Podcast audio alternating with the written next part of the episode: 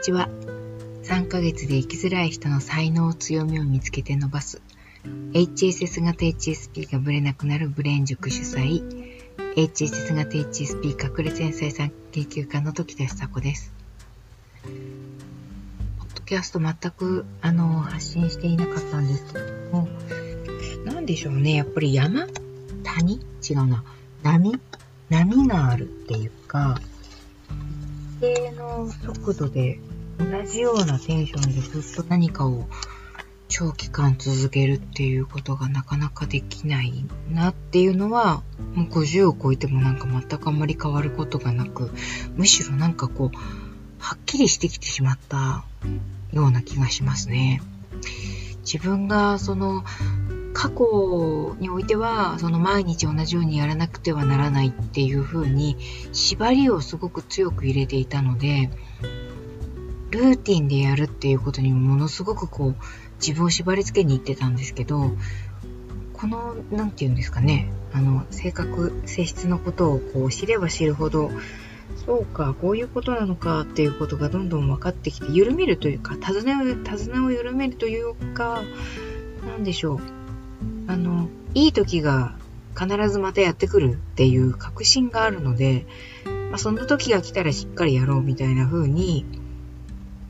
全く手を離してしまうっていうようなことがやっぱり起こるんですよね。すいません、なんか、ポッドキャストを発信してないっていうことに関する言い訳みたいな感じになっちゃってるんですけど、よくでもそういうことをお話しさせていただいたり書かせていただいたりとかすると、HSS 型 HSP の方たちが、あの、励ましっていうか、その、えっ、ー、と、気にしないでくださいみたいな感じで、あの、寄せてくださる言葉の中には、ご自身のタイミングでやってくださいねっていうようなことをかなり言ってくださる方が多いので、そういう言葉に甘えてしまってるようなところもあるっちゃあるんですけど、あの、ね、あの、待ってくださってる方たちもいるっていうことは、もちろん分かっておりますので、えー、なるべく、あの、発信したいなと思いつつもですね、えっ、ー、と、なんでしょう、こう、追われることがたくさん、特に夏休みはですね、なんか子供が受験生が3分の2が受験生なんですね、うちの子供たちのですね、3人いる中の2人が受験生で、この人たちとのやりとりでちょっとかなりエネルギー取られてたみたいなところもありまして、なかなかこう、発信系のものがうまく発信できなかったっていうようなところもあります。その辺に関しては、あの、ホームページのコラムの中に、あの、子育てについてのシリーズで、2回目のシリーズのところでちょっと触れてますので、読んでいただけるとありがたいです。と今回はですね、と就職活動についてのご相談というか、あのー、状況をお知らせくださった方がいらっしゃって、その方がですね、えっ、ー、と、どういうふうに就職活動したらいいもんかねっていうような内容のことを書いてきてくださってるんですね。で、このことについて、えー、お話しできればなというふうに思いましたので、ポッドキャストで発信してみようかなというふうに思います。えっ、ー、と、この方ですね、就職活動を始めたのですが、大学生ですね。自己分析を通してますます自分の性格に疑問を持つようになったということなんですね。まず自己分析が全くうまくいかない。一貫性がない。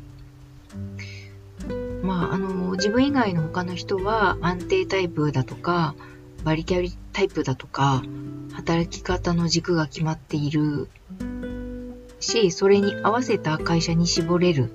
ようなんです。でも自分の場合はそこさえも決まらなくて絞れないと。で、その、どうして絞れないのかっていうことをご自身で考えられたときに、お金も欲しいし、刺激も欲しいし、好きなこともやりたいし、アットホームさみたいなものも職場に欲しい。というふうに思っているからじゃないかというふうに思われた。で、そのことを、あの、親御さんにご相談したようなんですね。そしたら、あの、言われた言葉が、そんなに都合のいい会社はあるわけないと。そう、そう言われると、ご本人も、そりゃそうだよなっていうふうに思われる。こんなのただのわがままだよなっていうふうに思うので、条件を過ぎ落とそうとするそうなんですね。でもそれだとどうもしっくりこない。これはどうしたらいいんでしょうか？っていうようなご相談というかですね。これ残念ながらちょっと私がその夏休み直後だったもんですから全然こうお答えができなくて、今改めて読んでですね、これはあの、なんでしょうね。ご本人はちょっとやっぱり悩み続けてるんだろうなというふうに思いますし、うん、まあ、皆さんがですね、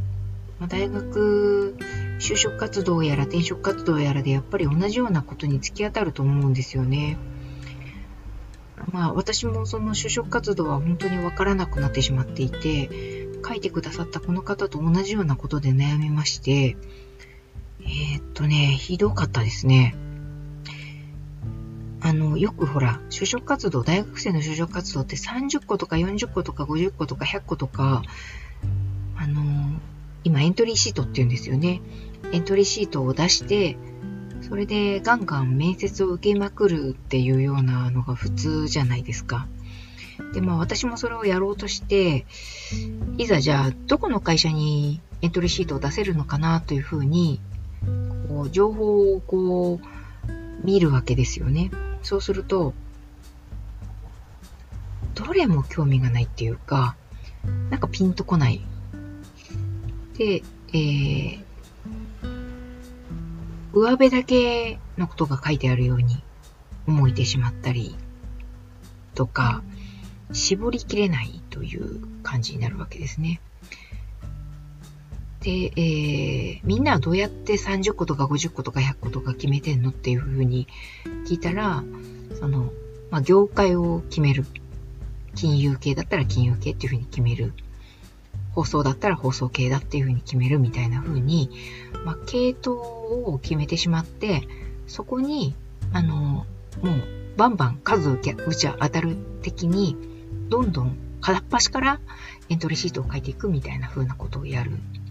っていうようなことを聞いたので、じゃあそれやってみようというふうに思って、やり始めると、その、会社案内を見た段階で、これはちょっとここが嫌だなとか、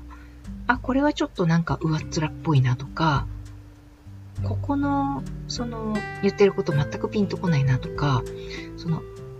会社案内を見た段階で、その会社に言葉悪いですけど、ちょっとケチがついてしまうんですね。そうすると、自分の出し、出したいと思う気持ちが全く出てこなくて、エントリーしたいと思う気持ちが全く出てこなくて、エントリーシートにたどり着けないっていうような経緯があったと思うんですよね。当時は全く、大学生時代の私なんて本当にめちゃくちゃ悩んでましたから、うーん、本当に解決策が全く見つからずに、就職活動も本当にうまくいかなかったんですよね。まあ、挙句にですね、留年しましたのでね、就職活動2年がかりでやったにもかかわらず結局思ったような就職ができなくて、すごくこれはもう本当に全く自信をなくしたというようなこう時期でした。このタイプの人たちの就職活動って難しいと思うんですよね。あの、お金も欲しいですし、書いてくださってるようにお金も欲しいですし、刺激っていうのは多分いろんなその、えっ、ー、と、同じ仕事を20年、30年してるイメージが全くつかないんじゃないかと思うんです。例えばメーカーに行ったとして、そのメーカーで何か一つのアイテムをずっと考え続けるみたいなことが、きっと飽きてしまうだろうっていう予測がつくので、刺激が欲しいっていうのは多分こう、あの、次々新しいことが降ってくるような状況、状態を求めてるんだろうと思うんです。そうすると、まあ、マスコミ系とか、えっと、外から刺激がやってきて、それにブンブン振り回されるような感じの仕事の仕方が、えー、一番合ってるというふうに感じませんかね。私は多分ですね、そういうふうに感じたので、マスコミを狙っていったんですね。ただ、そこで狙い方が悪かったのが、大企業に行きたいわけですよ。なんかこう、プライドみたいなものがあったりとか、の、早稲田行っといて、えー、大企業じゃないとこに就職するみたいなのかっこ悪いんじゃない？みたいな風に考えちゃったんですね。まあ、かっこつけですよね。そういう風なこともあったので、あの、こう、一部上場企業じゃないところには行けないみたいな、なんかこう、変なプライド、変なと言ったらあれですけど、プライドもあったので、その、一定ライン制作会社とかに行きたくないみたいな感じですよね。そういうところがあって、で、まあもちろんそういうところは、あの、ものすごく倍率も高いので、なかなか採用してもらえないわけですよ。で、自信もなくなってくるし、うーん、絞れないというか、えー、受からない、泣いてもらえないし、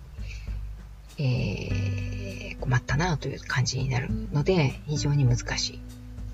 で今思うとですね、えっ、ー、と、刺激をこう求めるっていうことができそうな業界に絞って就職活動したらいいのかなというふうに思うんですよね。えー、なので、大企業だけではなくて制作会社とか、えっ、ー、と、それこそアシスタントから入るみたいな感じの働き方をするというような感じで、その業界に絞ってしまって、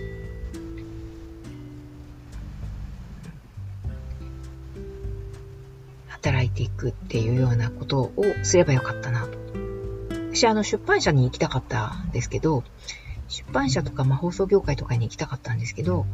そういう業界の、えっ、ー、と、下積みから、まあ、大企業には入れないにしても、下積みからやっていたら、その、そのうち転職で、そこそこの会社に、あの、大きい会社に行きたいという希望がまだあればですね、そこそこの会社に転職していくというようなことが可能だったっていうことに後で気がついたんですよね。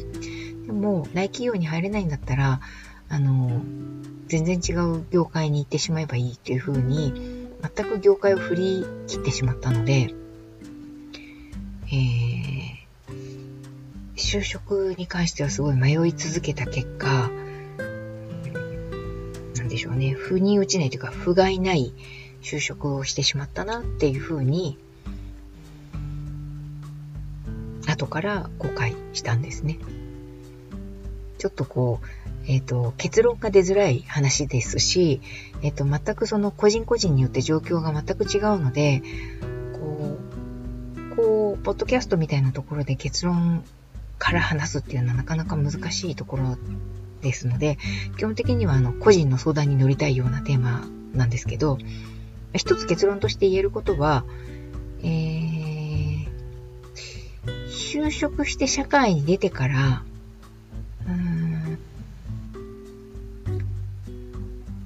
もう結局ですね、このタイプの人たちってずっと路頭に迷うというか、あの、こうかな、ああかねと迷い続けるんだと思うんですよ。なので、えっ、ー、と、とりあえず働く。そして、えっ、ー、と、キャリアを、積みながらというか、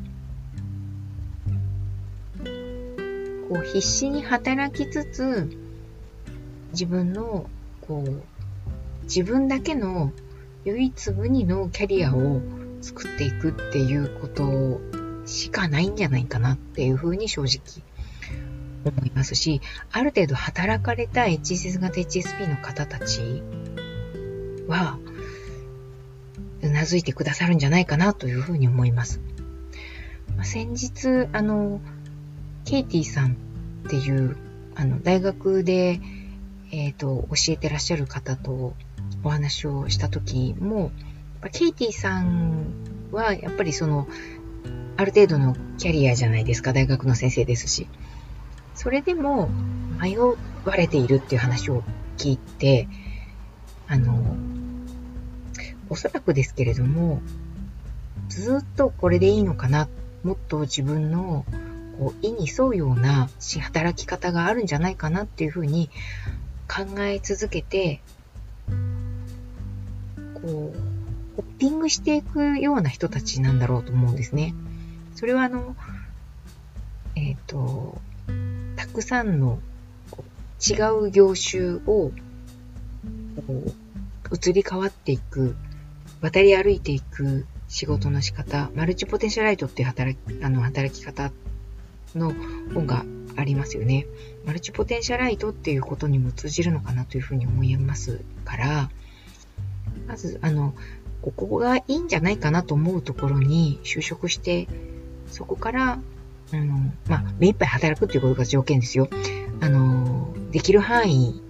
できることを、その会社の与えられた仕事をやり続けながら考え続けて、こう、流動的に仕事を移り変わっていくっていうようなことをやっていくのがいいんじゃないかなというふうに思います。無限ループって書かれてますけども、ごしょあのご相談のメールの中に無限ループって書かれてますけれども、無限ループっていう言葉があんまりいいかどうかわからないんですけど、こう、仕事は楽しいですから、楽しい、苦しい、稼ぐっていう、なんかこう、ループを作りながら、自分の階段を自分で積み上げていくっていうような、その第一歩が、まあ、初めて就職する会社っていうだけのことなんじゃないかなというふうに思うんですけど、どうでしょうかね。